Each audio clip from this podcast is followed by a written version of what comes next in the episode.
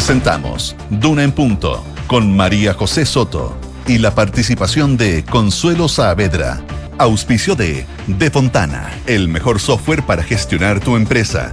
Nuevo Laboratorio Príncipe de Gales, de Clínica Santa María. Scotiabank y compromisominero.cl. La minería es para todos. Duna. Sonidos de tu mundo.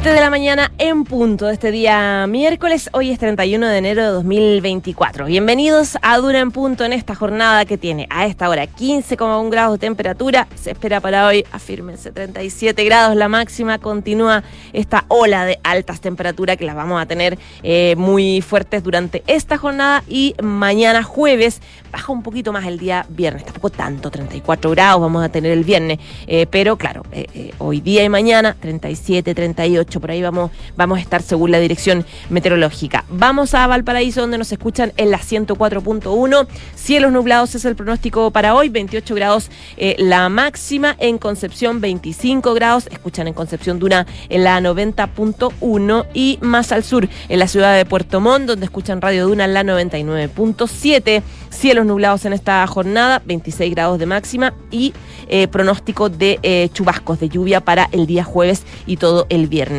En que también pronóstico de lluvia, 19 grados para esta jornada. Eh, han pasado varias cosas en las últimas horas. Eh, ayer en la tarde sorprendió este...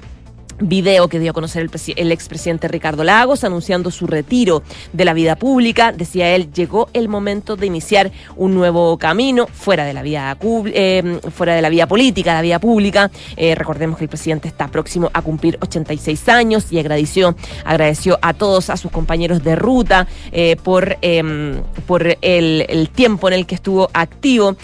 dice, en todo caso, no guardaré silencio si me parece que puedo hacer un aporte. Su decisión generó un coletazo importante en distintos sectores políticos que em, aplaudieron y valoraron su rol en la historia de Chile. El propio presidente Boric también dedicó palabras a Ricardo Lagos dijo que habló con él personalmente y que le eh, agradeció significativamente su aporte. También Ahora sí, también eh, hubo reacciones del mundo político en general, del expresidente Sebastián Piñera, entre otros. Además, les vamos a contar eh, novedades del gremio de camioneros, que ayer llegó a un o por lo menos eh, previo de acuerdo con el gobierno, bajó por ahora. Este anuncio de paralización, están dando un ultimátum, se acordarán ustedes de 72 horas al Ejecutivo para poder mejorar los temas de seguridad a propósito del asesinato de estos dos agricultores en Mayoa, en la región de O'Higgins, se juntaron con Interior, se calmaron un poco los ánimos y están a la espera un poco de em, mayores medidas de seguridad.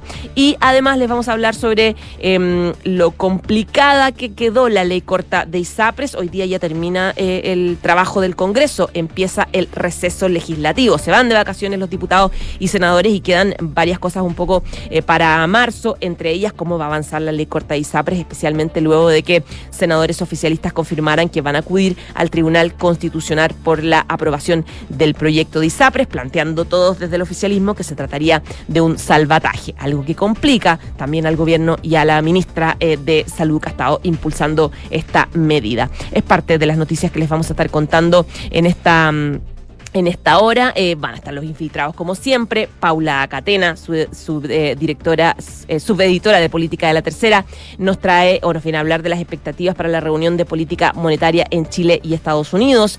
Y Carlos Alonso, editor de Pulso de la tercera, nos cuenta detalles del gobierno que sigue dando explicaciones por su jefe del segundo piso. ¿Cómo estás, José? Bien, ¿y tú? Bien, también. Qué bueno, vamos con las noticias. Vamos.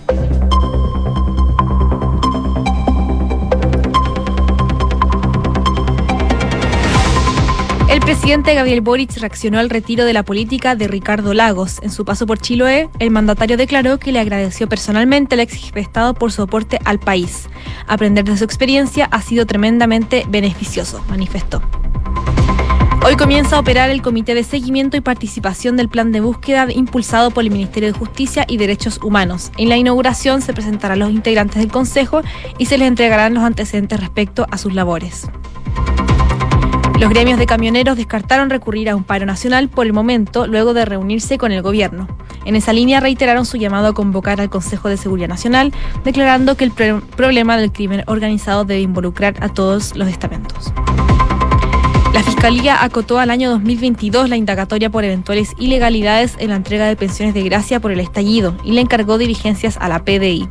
En el procedimiento se revisará la documentación que tuvieron los organismos que intervinieron en el proceso, como el Departamento de Acción Social de la Subsecretaría del Interior, el INDH y la Comisión Asesora Presidencial. Las directivas de Revolución Democrática y Convergencia Social convocaron a un plebiscito para el próximo 9 y 10 de marzo, en el cual sus militantes deberán decidir si proceder o no a la fusión del Frente Amplio.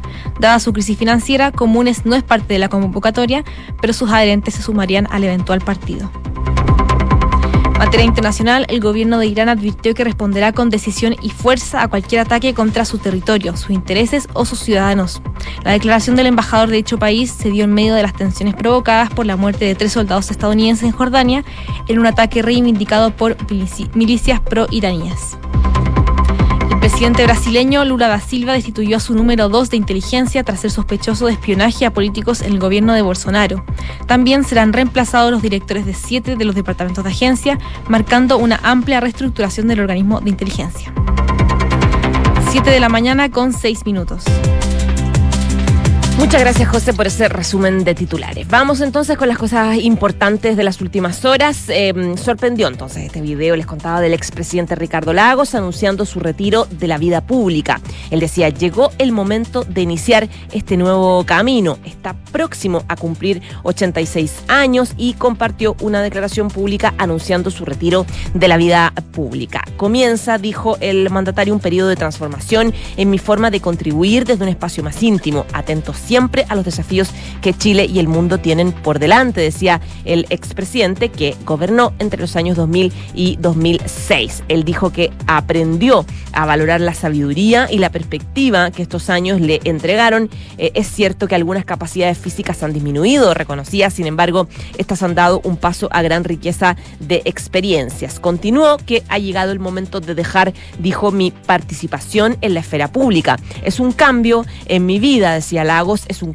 es un nuevo capítulo que se abre, es un periodo de transformación en mi forma de servir y de construir a un Chile mejor. En su declaración, Lagos dijo que el mundo eh, de hoy está viviendo un cambio epocal de enormes transformaciones. Hablaba de la revolución digital, decía todavía no se expresa en su magnitud. Eh, también se están a la espera cambios sociales, económicos, políticos, eh, muy acelerados y decía él que se está... Em, Estamos atravesando un periodo muy complejo que es necesario hacer mucho esfuerzo para cambiar el rumbo y retomar un camino más auspicioso. Y eh, decía, Deseo que nuestra historia nacional, tanto como regional y global, sea un relato compartido en la que seamos capaces de encauzar pacíficamente los desacuerdos y también eh, aspirar a un futuro justo y solidario. Agradecía en este video, eh, bien emotivo, a su familia, a su esposa Luisa, eh, decía que me ha acompañado codo a codo en todos estos años. Y claro, él cerraba diciendo lo mejor está por venir y solo juntos podemos construirlo. Y terminó sus palabras con un gracias en este video muy emotivo grabado ahí desde su fundación. Eh, de inmediato vinieron las reacciones de todo el mundo político valorando su rol histórico en la historia de Chile. El presidente Gabriel Boric, de hecho, dedicó palabras al presidente luego de anunciar su retiro. Decía, le agradecí significativamente y emocionado. El mandatario habló con él eh, por teléfono y reconoció que haber aprendido de él ha sido tremendamente beneficioso. Em, dice, em, eh, decía, Claro, decía, conversé hoy día con el presidente Lagos, le agradecí significativamente y emocionado el aporte que ha hecho en este país. Para mí, aprender de su experiencia ha sido muy importante y agregó que eh, nos vamos a reunir cuando lleguemos a Santiago, en alusión al presidente, y les mandó muchos saludos, decía la gente de Chiloé. Recordemos que el Boric estuvo de gira en, eh, en eh, Chiloé. Así que esa fue su reacción. También tuvo reacción del, del expresidente Sebastián Piñera, que ah, valoró también su aporte al país y también al retorno la democracia en general el mundo político de manera transversal. También aplaudió su carrera y su aporte, partiendo por el presidente del PPD, de su partido, eh, que hablaba que su figura solo se engrandece con el tiempo. Otros sectores, por ejemplo, de, de, Demócrata, Jimena Rincón, decía que eh, ha sido un tremendo líder.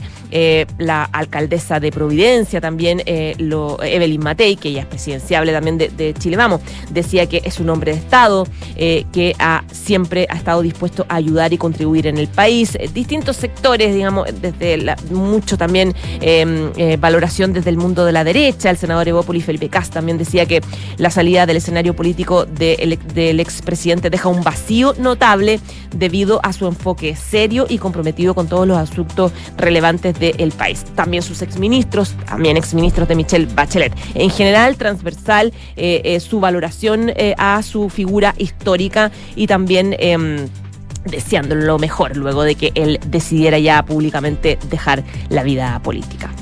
7 de la mañana y 10 minutos. Estás escuchando Duna en Punto.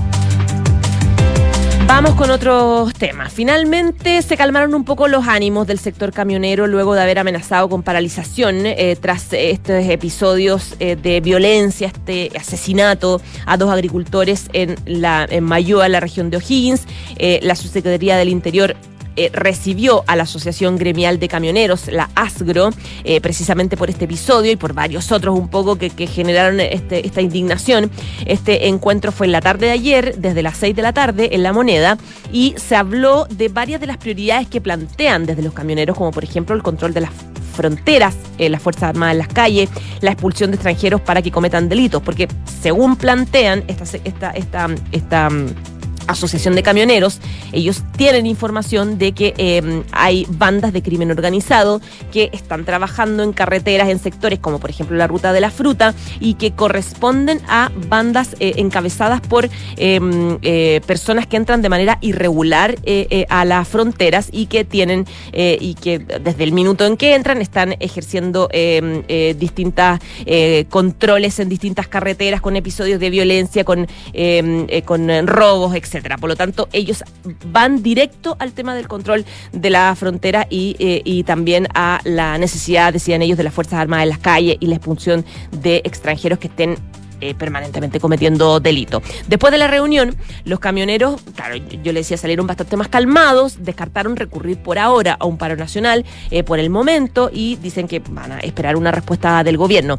Eh, en todo caso, en caso de decretar ellos una paralización, dicen que los gremios van a comunicar a sus bases y luego van a determinar si es que es conveniente hacer una acción de este tipo. Decían que es importante que el gobierno ponga todos los recursos disponibles para reforzar la seguridad en las calles, en las distintas rutas del país, respuesta que necesariamente tiene que incluir el uso de las Fuerzas Armadas para que puedan apoyar la labor policial en las zonas más afectadas. Habló sobre el tema desde la moneda el em, ministro de la SECPRES, que es la Secretaría General de la Presidencia, Álvaro Lizalde, comentó que la subsecretaría del Interior está en un marco de diálogo permanente con los camioneros y que van a continuar hablando. Eh, creen que el diálogo es la única forma adecuada para generar propuestas. Claro, el día anterior habían dicho con ultimátum, no vamos a funcionar muy bien, lo dijo Elizalde, lo dijo Monsalve, eh, con la presión no, no, no, no, no, vamos a llegar a acuerdos, decían a propósito de estas 72 horas que le habían dado al gobierno que finalmente se, se, desechó. Eh, decía Elizalde que no se desecha por razones ideológicas ninguna alternativa anticipada, a propósito de la participación de, de Fuerza Armada, pero eh, decía él que viendo la experiencia comparada, cree que eh, hay que ser muy serio respecto de las iniciativas que se implementan y cuál es el impacto que podrían tener.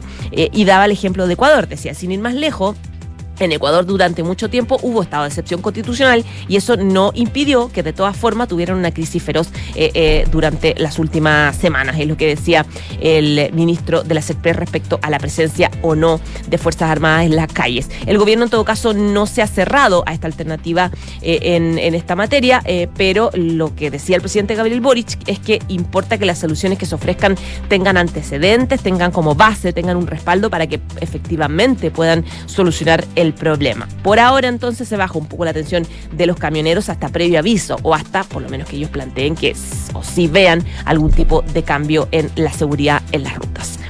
7 de la mañana, 14 minutos. Estás en Duna en Punto. Bueno, ayer fue un día complicado para la moneda luego de que senadores oficialistas se sumaran a los diputados y confirmaran que quieren acudir al Tribunal Constitucional por la aprobación del proyecto de ley corta de ISAPRES, planteando que es un salvataje a las ISAPRES. De hecho, eh, un grupo de senadores oficialistas confirmó que van a ir al Tribunal Constitucional tras la aprobación de la ley corta de ISAPRES, iniciativa con la cual, recordemos, el gobierno lo que quiere es buscar eh, que se cumpla el fallo de la Suprema y evitar una, una crisis en, la, en las ISAPRES la aseguradora privada. Eh, había tres 13 firmantes, entre ellos están Iván Flores de la DC, que señaló que lo ocurrido es una falta grave en contra de los usuarios de las aseguradoras y sencillamente permitir un robo. Que se le permite a las ISAPRES subir el valor de sus planes sin tope significa que por esa vía nuevamente van a ser los afiliados los que paguen la deuda de las ISAPRES. El parlamentario remarcó que la aprobación del proyecto es grave y espera que los, eh, que los siguientes trámites se pueda corregir el problema que no debiera ser de alegría de nadie, excepto para las ISAPRES. Recordemos que hoy empieza el proceso legislativo, ya, ya termina la pega del Congreso, por lo tanto los avances o cambios ya se ven desde marzo. Eh, señaló, eh, señaló este senador que el gobierno debiera estar preocupado de esto y va a tener que actuar de manera distinta con los trámites que vienen si quiere que se apruebe la ley. Si bien dijo que cada uno sabe cómo vota, hay quienes están apoyando lo que no se puede apoyar, que es el robo que hicieron las ISAPRES. Eh, por su parte, por ejemplo, Juan Luis Castro, senador del Partido Socialista, señaló que el resultado de la votación es un salvataje porque pasa a llevar el fallo, porque se dio una vuelta a la inadmisibilidad solo por votación de mayoría, porque finalmente se le hace un gran favor, decía las ISAPRES, de reducirle una tercera parte de la deuda que tiene con las personas. Y además no se tuvo en consideración cómo la gente que ha venido de un largo proceso de judicialización queda en la peor eh, parte. Por lo tanto, es una situación bastante compleja para la moneda que viene impulsando los contenidos de esta ley corta para poder lograr aprobarla en el Congreso. 7 de la mañana, 16 minutos. Escuchas, Duna en punto.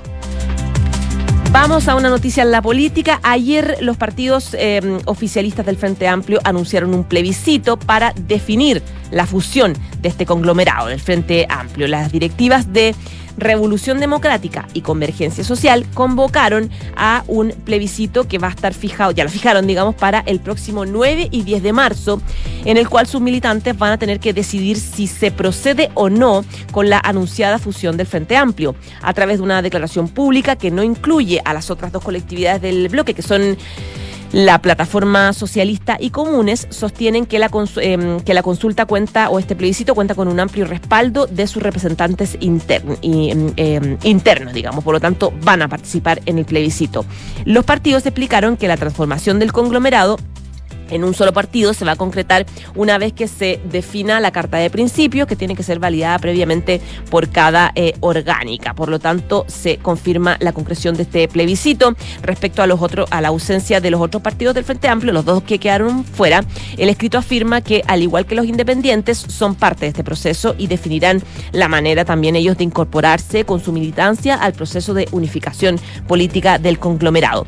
Por lo pronto, dada la solicitud de disolución que enfrenta comunes por sus rendiciones irregulares ante el servicio electoral, el CERVEL, eh, este partido señaló a fines de diciembre que si no logra solucionar su situación financiera, la unificación solamente va a ser entre RD y Convergencia Social, aunque sus militantes eh, sí serán parte de ella.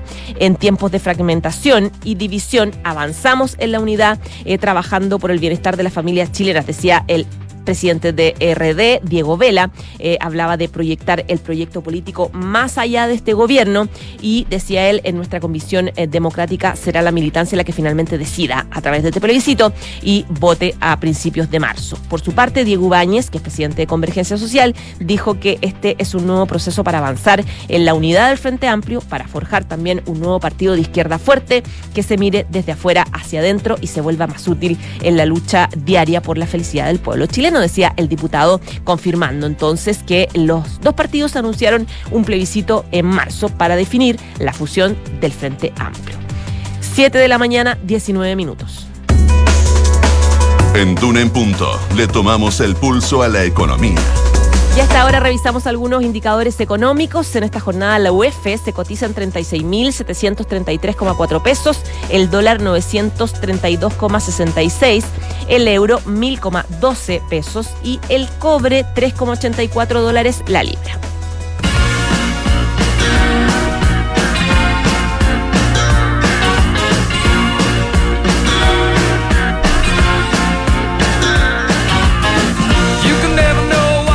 Escuchamos a Elton John porque el cantante británico junto a Bernie Taupin, que es su compositor de toda la vida, fueron nombrados ganadores del premio Gershwin, la canción popular 2024 de la Biblioteca del Congreso de Estados Unidos. Ambos serán homenajeados durante un concierto tributo a las estrellas en Washington, D.C. el 20 de marzo. He estado escribiendo canciones con Bernie durante 56 años y nunca pensamos que algún día nos podría eh, ser este beneficio o este premio concedido, decía John en un comunicado. Es un honor increíble para los británicos ser reconocidos de esta manera. Me siento muy honrado, dijo esta estrella inglesa. 7 de la mañana y 20 minutos. Les doy algunos consejos en Scotia. Al invertir ya no tienes que estar pendiente de hacer ajustes todo el tiempo según los movimientos de los mercados. Tus fondos mutuos Scotia Portafolio lo hacen por ti. Contacta hoy a tu asesor de inversiones Scotia y pide más información. Y nuestra minería es diversa. Participan distintos profesionales con vocación que en conjunto construyen la minería del futuro. Conócelos en compromisominero.cl. Compromiso Minero, haciendo del presente un mejor futuro. 7 de la mañana, 20 minutos, nos vamos a la pausa y volvemos con más Dune en punto.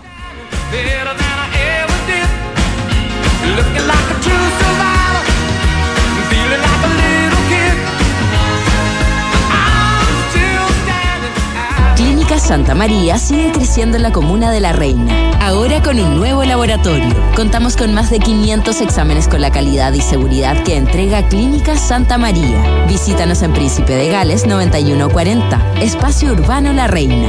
Más cerca, más cómodo. Clínica Santa María, especialistas en ti para la minería, la agricultura y empresas de exportación, para el almacén, la panadería y la botillería, para la pyme que está comenzando, para la pyme que está dejando de ser pyme, para las medianas y grandes empresas, para los contadores, para la gestión de personas, para tu empresa, para su empresa, para mi empresa, para todos, de Fontana, el software de gestión empresarial número uno de Chile. Toma el control de tu empresa en defontana.com. De Fontana, pensemos digital.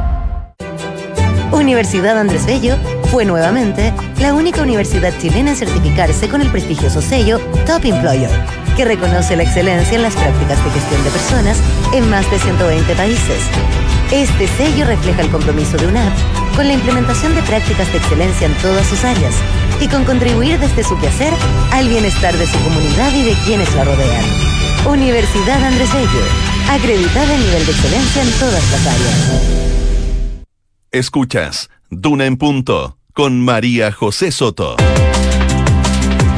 7 de la mañana y 22 minutos. Revisamos algunas noticias también eh, relacionadas con incendios de los últimos días. Eh, ayer la Organización de Resistencia Territorial ORT de la coordinadora Arauco Mayeco, la CAM, ejecutó un ataque incendiario que provocó un incendio forestal en la comuna de Teodoro Schmidt, en la región de la Araucanía.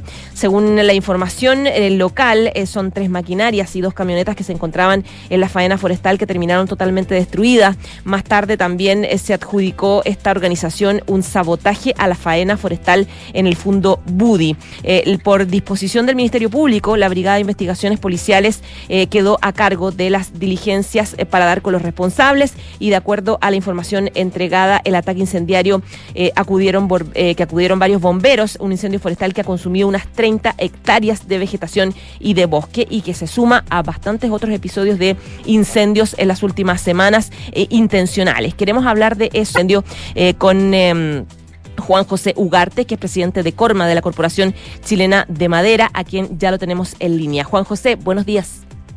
Muy buen día, María José. Bueno, em, a propósito de los distintos episodios de incendio, em, ¿cuál es la amenaza real para la industria maderera, eh, el incremento de incendios eh, del, no solo de las últimas semanas, sino de los últimos años? Claro, tal vez eh, iniciar esta conversación, María José, resaltando de que la familia forestal está de duelo, porque ayer fueron los funerales de este joven de 29 años, Juan Sáez, jefe de brigada de CONAF, que murió defendiéndonos a todos, en, eh, combatiendo incendios que como tú destacas se dan por una combinación, una que no podemos manejar, que son los calores intensos y que esto implica una propagación de los incendios muy voraces y por eso no hay tiempo para escapar cuando te cuando estás rodeado de fuego. Pero la otra está en el origen, que como tú destacabas está de la mano humana. El 99,7% de los incendios en Chile está la mano del hombre detrás de esos incendios y en muchos casos, y de manera muy grave, consideramos en los últimos días, la intencionalidad. Tenemos un foco de conflicto, de intencionalidad en la provincia de Arauco y en el norte de la región de, de la Araucanía que llama la atención y hemos puesto a disposición de las autoridades eh, esta serie de atentados, llevan seis atentados en cinco días y que con lo que se pronostica como las situaciones de clima entre miércoles y sábado pueden ser incendios explosivos. ¿Cómo está el trabajo de fiscalización? Hay una ley nueva, por ejemplo, para evitar el robo de madera. Hay em, fiscalización, hay trazabilidad, hay trabajo que se está haciendo un poco para poder em, eh, eh, manejar eh, em, este tipo de episodios. ¿Cómo, ¿Cómo ha ido como la ejecución un poco de esto? Claro, tenemos un trabajo este año muy coordinado y concertado con, eh, con la CONAF, con el SENAPRED. En febrero del 23 nos reunimos con el fiscal Valencia para poder colocar más fuerza investigativa detrás de, para que no queden impunes todos estos hechos. Vimos cómo tener una acción decidida del Ministerio Público, apoyado por una legislación moderna que se actualiza los delitos, significó en el robo de la madera disminuir un 82% el robo. Eso no lo hemos logrado con los incendios. Los incendios siguen siendo en su mayoría impunes. Estamos hablando de que en la provincia de Arauco uno de cada dos incendios son intencionales, llevamos cientos de incendios. Efectivamente hay hoy día eh, personas detenidas, sobre todo por casos de negligencia, o sea, gente que actuó mal, que actuó eh, no con dolo criminal, pero que hizo fuego, eh, trabajó con herramientas que arrojaron chispas, tuvieron acciones negligentes que permanecen en el lugar y por lo tanto pueden ser detenidas y responder, digamos, esto por lo que hoy eso significa un delito, pero estos actos organizados de carácter criminal, digamos, que podríamos asociar a bandas que pretenden sembrar el terror, digamos, con artefactos incendiarios que detonan, digamos, con un tiempo de, de, demora para poder huir, eh, siguen actuando en impunidad en, en estas provincias y por lo tanto hemos estado en reuniones con eh, la delegada presidencial del Bío Bío, con los jefes de defensa, tanto de la Ucanía como de Bío Bío, de manera de poder incrementar la capacidad primero de inteligencia y luego de pesquisa de estas acciones criminales que son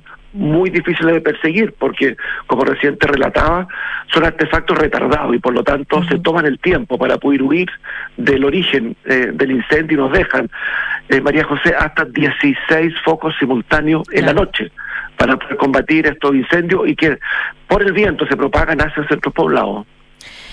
Claro, recién yo contaba un poco lo que pasó en la jornada de ayer eh, con, eh, con eh, finalmente la adjudicación de este incendio por parte de la CAM, de esta organización de resistencia territorial que es de la coordinadora Arauco Mayeco y que finalmente terminó con un con 30 hectáreas totalmente eh, destrozadas de vegetación y de bosque. Eh, hay muchos, no solamente en la zona, eh, sino en distintos sectores que están planteando e insistiendo en la idea de intensificar el rol de las Fuerzas Armadas. Yo no sé qué rol tiene, qué, qué opinión tiene usted de cómo se ha hecho el trabajo de prevención con las Fuerzas Armadas o si eh, hay que incrementarlas? ¿Cuál es, ¿Cuál es la visión que tienen? Claro, el rol que ha jugado en esto, eh, Carabineros y Ejército en el caso de la Araucanía, el Armar, el caso del, del Bio, que son los jefes de defensa eh, nacional, ha sido fundamental. O sea, la condición que tenemos hoy día de que tenemos una disminución de los incendios y superficie dañada, eh, hablan de una efectiva coordinación con, con la autoridad. Pero a la vista, digamos, ¿cierto? Aquello no alcanza. O sea, seguimos teniendo en los últimos cinco días seis hechos violento. Hemos tenido brigadistas, María José, que al concurrir los incendios han sido interceptados, golpeados, destruidos sus equipos, eh, ataques a un campamento donde alojan los brigadistas, eh, en que han sido amedrentados con, con, con disparos. por lo tanto, es una situación que para nada está eh, contenida, ha disminuido en términos de, de ocurrencia, pero necesitamos una mayor efectividad. Y para eso el aumento de las dotaciones, patrullajes preventivos que son claves, como te hablaba, el de poder prevenir, el de tener inteligencia, el, de poder copar los territorios, porque los incendios en Chile como son de causa humana, tienen memoria, se repiten en las mismas rutas de ingreso y escape y en las zonas más conflictivas, las zonas rojas. Y por lo tanto, eh, el de tener un copamiento territorial anticipado, creemos de que la medida más efectiva para evitar los incendios antes que se inicien. Así, ahí seremos verdaderamente efectivos. Claro, pero las autoridades muchas veces dicen que por más copamiento anticipado que se haga, por más patrullajes, nunca se va a poder contener la zona completa eh, de eh, las 24 horas del día de lo que puede ser un, un, intento de incendio, un intento de ataque, y que por lo tanto eh, acá la, el trabajo policial no, es, no, no, es tan certero porque no puede ser completamente tomando todo el territorio versus el, el trabajo político que en realidad debería hacerse. Claro, que aquí hay primero una, una estrategia en el territorio en que, como te reciente señalaba, eh, son determinados lugares específicos y rutas, y por lo tanto no estamos hablando de copar un territorio geográfico así de montaña-mar, sino que, digamos, ¿cierto?, aplicando inteligencia, big data, digamos, ¿cierto?, para poder reunir eh, eh, información y se está trabajando en una estrategia en esa dirección. Pero como tú señalas, aquí hace falta un trabajo legislativo, y lamentablemente la ley que se ingresó como ley de incendio es una ley muy mala. Hemos ido al, Congreso a presentar nuestro reparo sobre la ley porque ataca muy marginalmente el tema de los incendios y más bien coloca la responsabilidad en el pequeño productor quemado más que en el responsable que provoca los incendios. ¿Y cómo, qué cambios debiera hacerse la ley? Primero, tener una acción preventiva muchísimo más eficaz.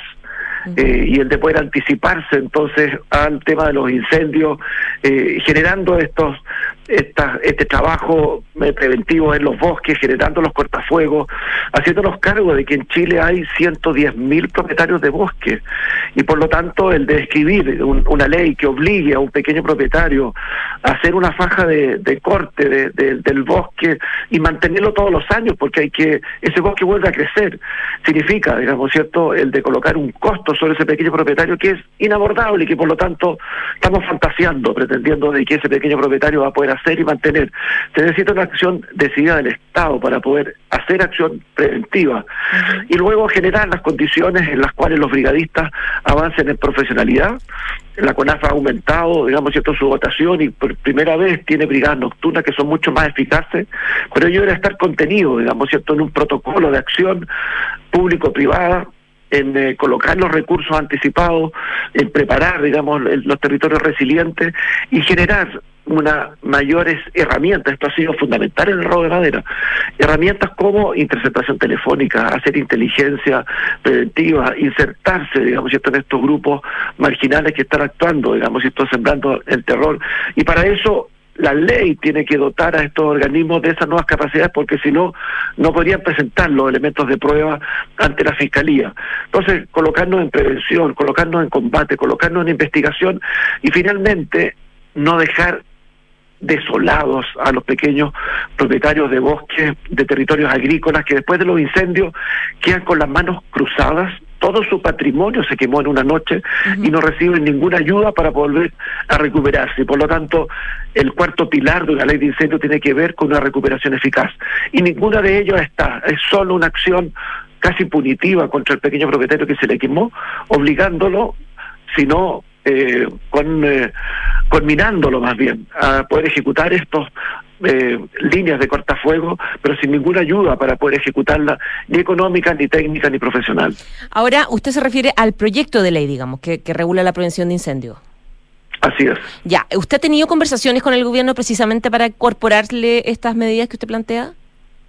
No, por supuesto, participamos junto con los otros seis gremios forestales, con, la, con el mundo campesino, el mundo indígena, en el Consejo de Política Forestal, y le presentamos estos pilares. Y por lo tanto, eh, el Ministerio de Agricultura, el ministro de Venezuela, siempre ha tenido una apertura al diálogo, pero en el texto mismo que está discutiendo hoy día en el Congreso no fue acogida ninguna de estas mociones. Y esperamos que en el trabajo parlamentario este proyecto, que genera mucha expectativa en la ciudadanía, digamos, ¿cierto?, de que sea efectivo, necesitamos detener los incendios, realmente está eh, presentado un proyecto muy precario que toma marginalmente un punto de los cuatro que son los fundamentales para contener eh, este flagelo. Claro, y da la sensación de que como que nos estamos acostumbrando, estamos normalizando que en vacaciones, en enero y febrero, sobre todo, eh, aumenten los incendios, digamos. Y por eso quería hacerle esta, la, la, pregunta que, eh, repetir la pregunta que le hice al principio.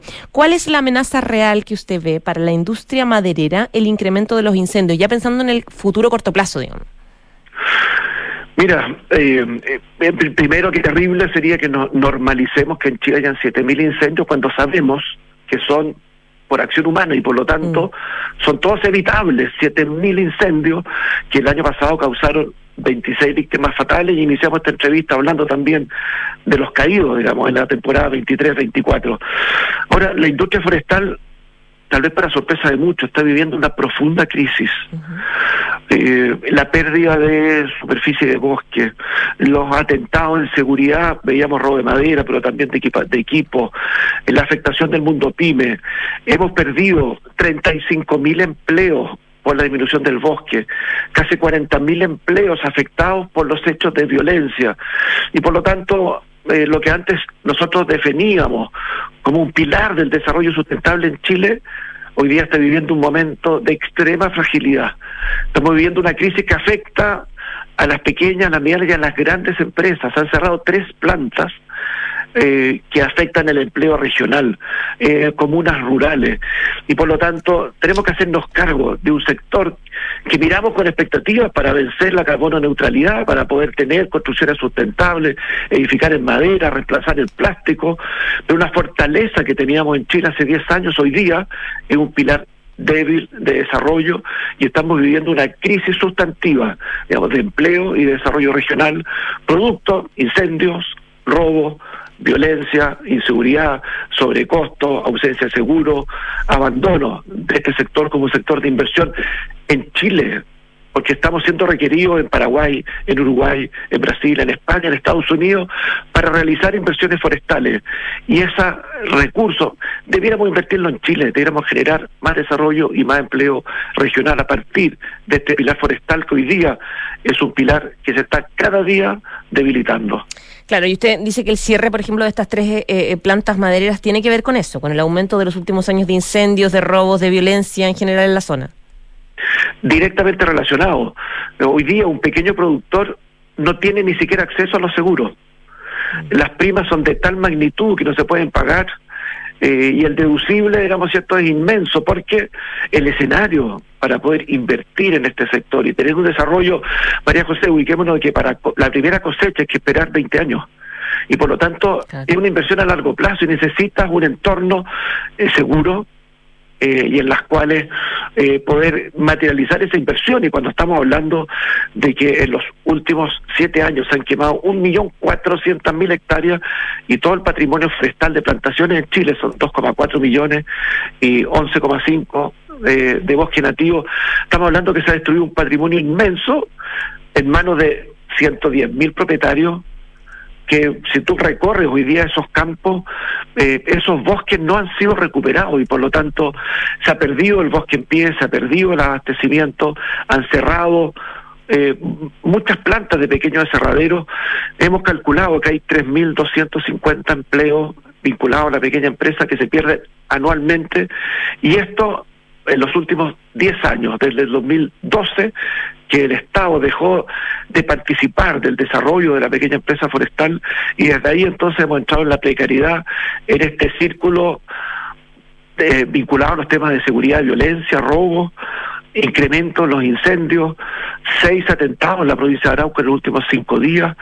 Eh, estamos hablando entonces de un sector que está viviendo una crisis muy profunda y tenemos que mirar, digamos, ¿cierto?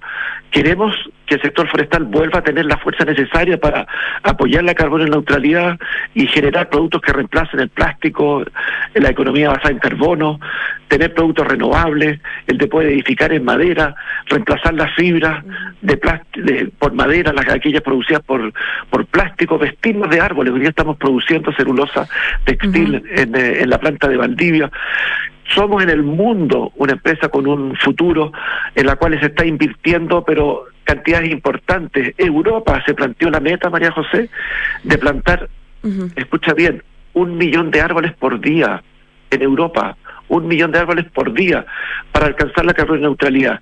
Y en Chile estamos retrocediendo 35 mil hectáreas por año. Es una paradoja, digamos, ¿cierto? Pero tenemos que enfrentarlo con transparencia, con datos, con cifras y preguntarnos, ¿queremos en Chile una industria forestal que aporte el desarrollo del país? Perfecto. Juan José Ugarte, presidente de la Corporación Chilena de Madera, la Corma. Muchas gracias por conversar con nosotros. Que tenga buen día. Buen día, María José, llamar a la, atención de que entre miércoles y sábado las olas de calor superan los 40 grados y por lo tanto con conductas negligentes, accidentales o la intencionalidad, digamos, pueden significar eh, incendios explosivos. Muy buen día. Muy buenos días, Juan. 7 de la mañana y 40 minutos. Si eres gerente y busca tomar el control de tu área, necesitas de Fontana, un software para grandes empresas como la tuya. Gestiona contabilidad, finanzas, recursos humanos y más. Crea hoy tu cuenta gratis en defontana.com. Defontana, piensa digital. En Clínica Santa María siguen creciendo en La Reina. Ahora con el nuevo laboratorio Príncipe de Gales cuentan con más de 500 exámenes con la calidad y seguridad que entrega Clínica Santa María. Visítalos en Príncipe de Gales 9140. Clínica Santa María, especialistas en ti. Nos vamos a una pausa y volvemos con los infiltrados de Duna en Punto. Publicista de profesión. Docente y académico. Ingeniero y matemático. Soy doctora en química. Soy Lilian. Soy Aldo. Soy Andreina. Soy Juan David Rayo. Y sí, soy, minera. Conócelos en compromisominero.cl. En Scotia cuentas con fondos mutuos Scotia Portafolios que gestionan activamente tu inversión según tus objetivos. Ya no tienes que estar pendiente de hacer ajustes todo el tiempo según el movimiento de los mercados. Tus fondos Scotia Portafolios lo hacen por ti. Contacta a tu asesor de inversiones y APB o contrátalos directamente en scotiabankchile.cl o tu app Scotia Go. Infórmese de las características esenciales de la inversión en estos fondos mutuos, las que se encuentran contenidas en sus reglamentos internos y contrato de suscripción de cuotas. La rentabilidad o ganancia obtenida en el pasado por este fondo no garantiza que ella se repita en el futuro. Los valores de las cuotas de los fondos mutuos son variables. Infórmese sobre la garantía estatal de los depósitos en su banco o en cmfchile.cl. Amor, ¿crees que todo salió bien? Sí, mi amor. ¿Y sabes qué es lo que me deja más tranquila? Que sé que mi mamá hubiese querido apoyar a María Ayuda. ¿Y cómo? mi amor, al contratar los servicios funerarios, estamos aportando a cientos de niños de la Fundación María Ayuda, que trabaja por rescatar la dignidad de las niñas y niños más desvalidos, dándoles un hogar a través de sus diversos proyectos. Acércate a nuestras sucursales y recibe toda la información que necesitas. Atención personalizada a las 24 horas. Más información en funerariamariaayuda.cl. Estamos contigo cuando más nos necesitas. Escuchas Duna en punto. Duna 89.7. Son los infiltrados. Los editores de la tercera están en Duna en punto. 7 de la mañana, 42 minutos. Consuelo Saavedra, ¿cómo estás? Muy buenos días, ¿cómo estás? Buenos días, eres la primera en saludar porque se me olvidó el otro día. Eh, sí, sí Pali, por Dios. Pali Catena, su editora de política de la tercera. Hola, buenos días. ¿Cómo estás? Buenos días. Y Carlos Alonso, editor de Pulso de la tercera. Hola, buenos días. Buenos días. partamos con la Pali que trae que el gobierno sigue dando explicaciones.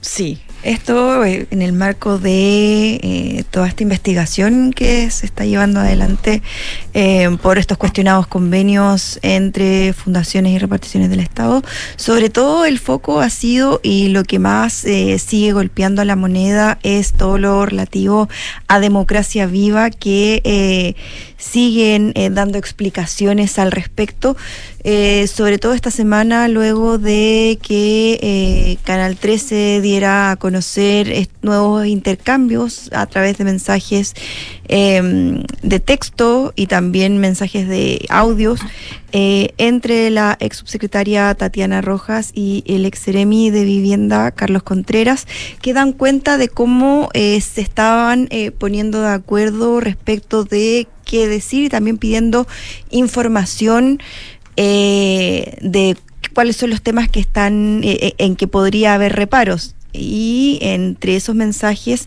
em, Tatiana Rojas lo que le dice a Contreras es, eh, finaliza este mensaje diciendo, bueno, veamos qué nos dicen en la moneda, esperemos ver qué, cuál es la respuesta de la moneda y eso nuevamente vuelve a poner en cuestión la versión eh, original eh, de eh, el gobierno respecto de cuando se enteró, ya que estos mensajes también son de los primeros días de junio y se acuerdan que la publicación del medio en Antofagasta es del día 16 y esa es al menos la fecha que el presidente Gabriel Boric insiste en que se enteró eh, del tema, pero eh, siguen habiendo dudas de cuánto sabía el gobierno respecto de los días anteriores. ¿Se acuerdan que eh, Miguel Crispi dijo en el Congreso, el jefe de asesores del segundo piso, que él se había enterado el día 7 a través de un rumor y que un asesor eh, le había entregado esa información? No dijo quién era el asesor, ni tampoco hizo alusión a eh, Tatiana Rojas y tampoco en estos mensajes que conocimos estos días, tampoco eh, Rojas eh, alude directamente a Crispi, pero habla de... Decía a la moneda, a la al moneda, ministro. lo que sí es nuevo, distinto a lo que a lo que se había dicho. En el caso del ministro, bueno, ella ya en su declaración en la fiscalía, ante la fiscalía, ya había dicho que le había ido informando al ministro de Vivienda Carlos Montes y que le había entregado, ¿se acuerdan? Dijo un informe detallado con toda la situación, lo que en su momento fue descartado por el ministro de Vivienda, quien eh, dijo que él había recibido, bueno, primero dijo que recibió efectivamente un informe, pero después el ministerio, no sé si se acuerdan, envió un comunicado precisando, diciendo que no había sido un informe, sino que había sido solo una minuta en la que Mm. se señalaba que todo estaba bien y no había eh, ninguna clase de problemas.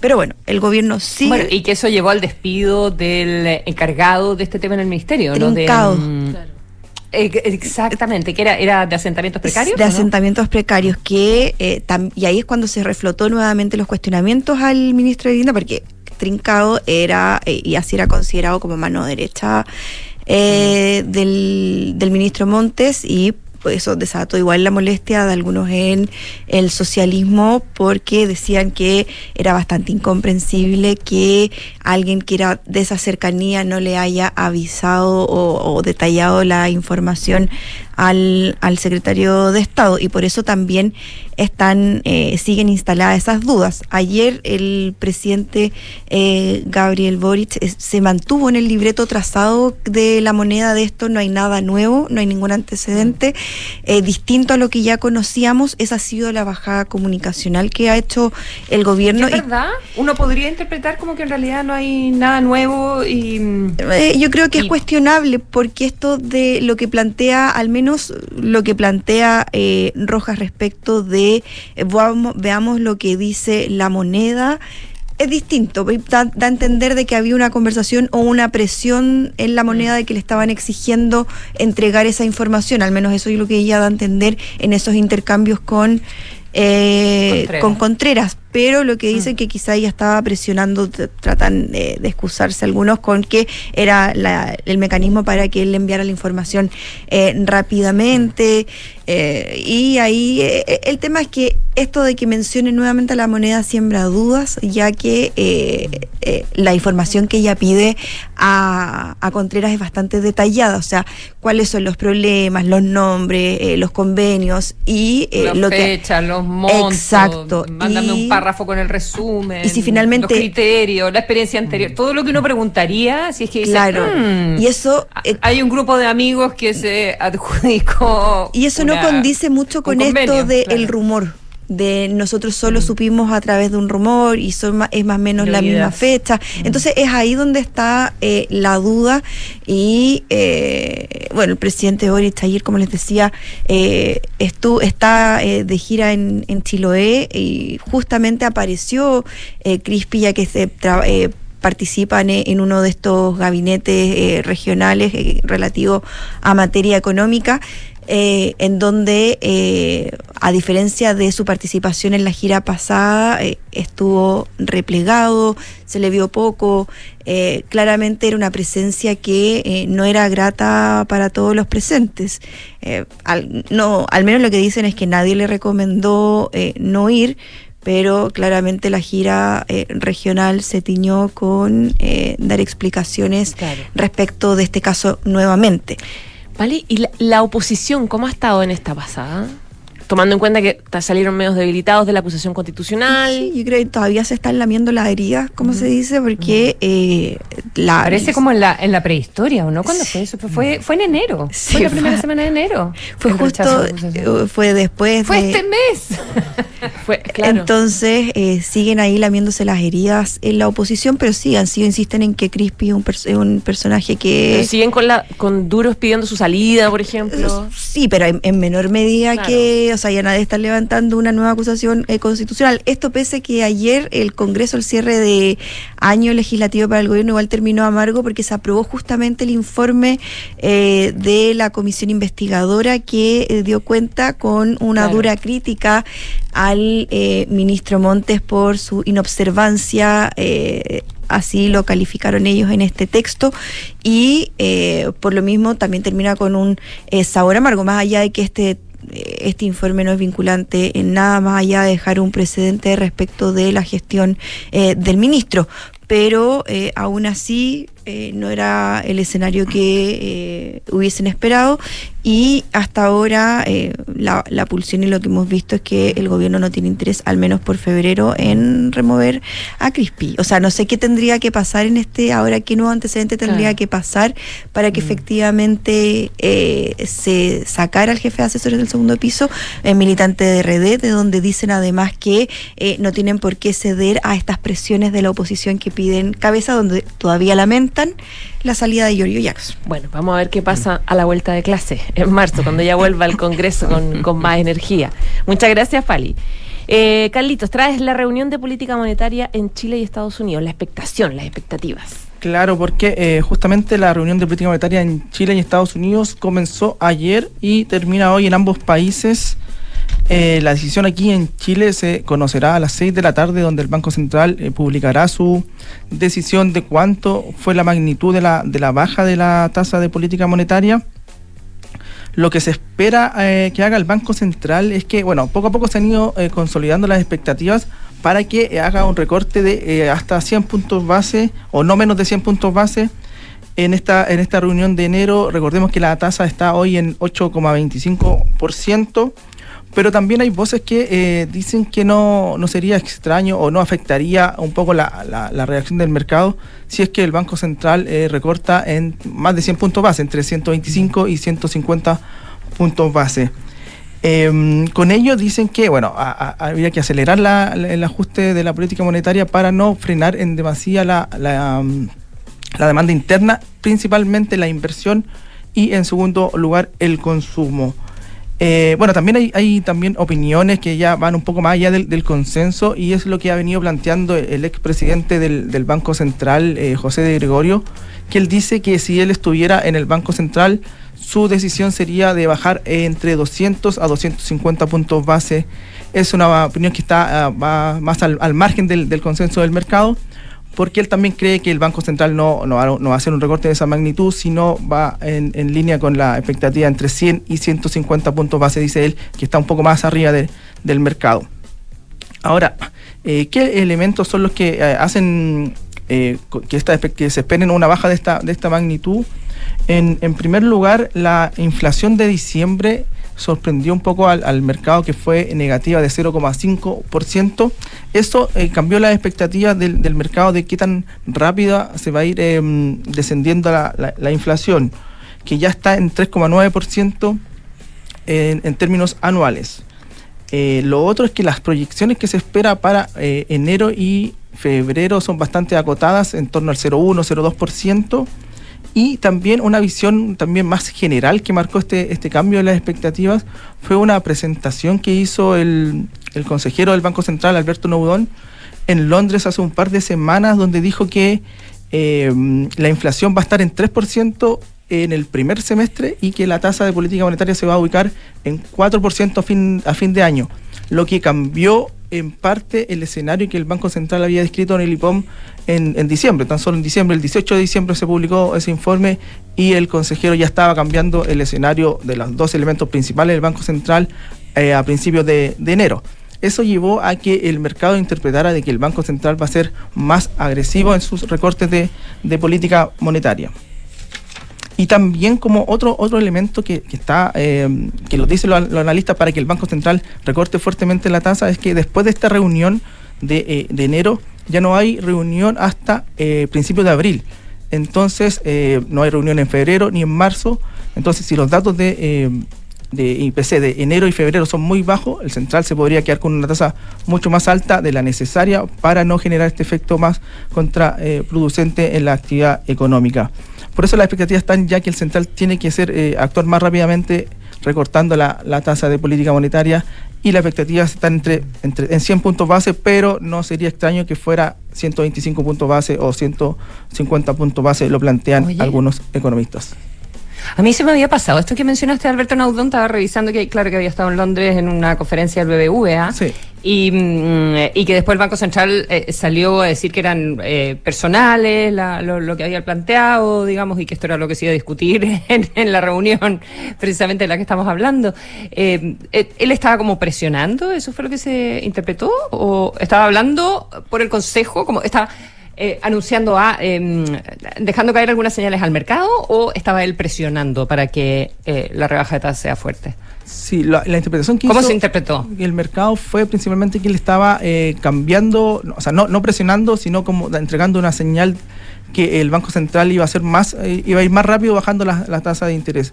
Eh, dado que la inflación, eh, porque el IPOM se hizo antes que se conociera el IPC de, eh, de diciembre.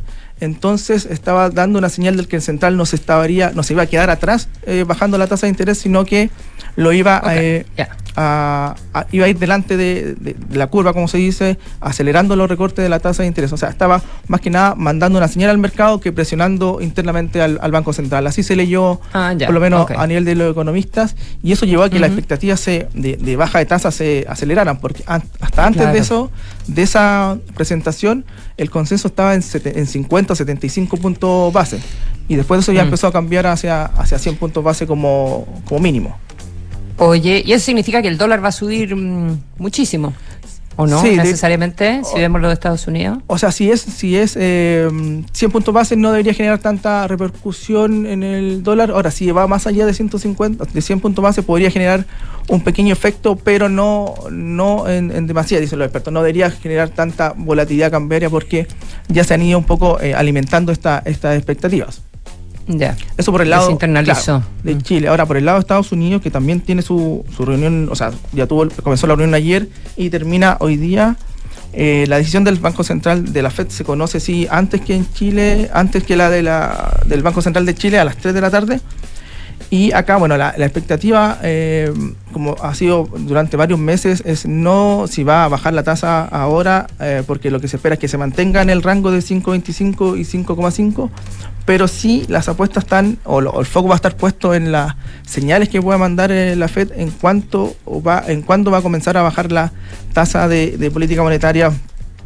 Acá hay dos visiones, uno que plantean que la baja debería ser rápida y comenzar en marzo y otra con descensos más pausados y comenzar en a mitad de año, más o menos, en junio, dicen algunos.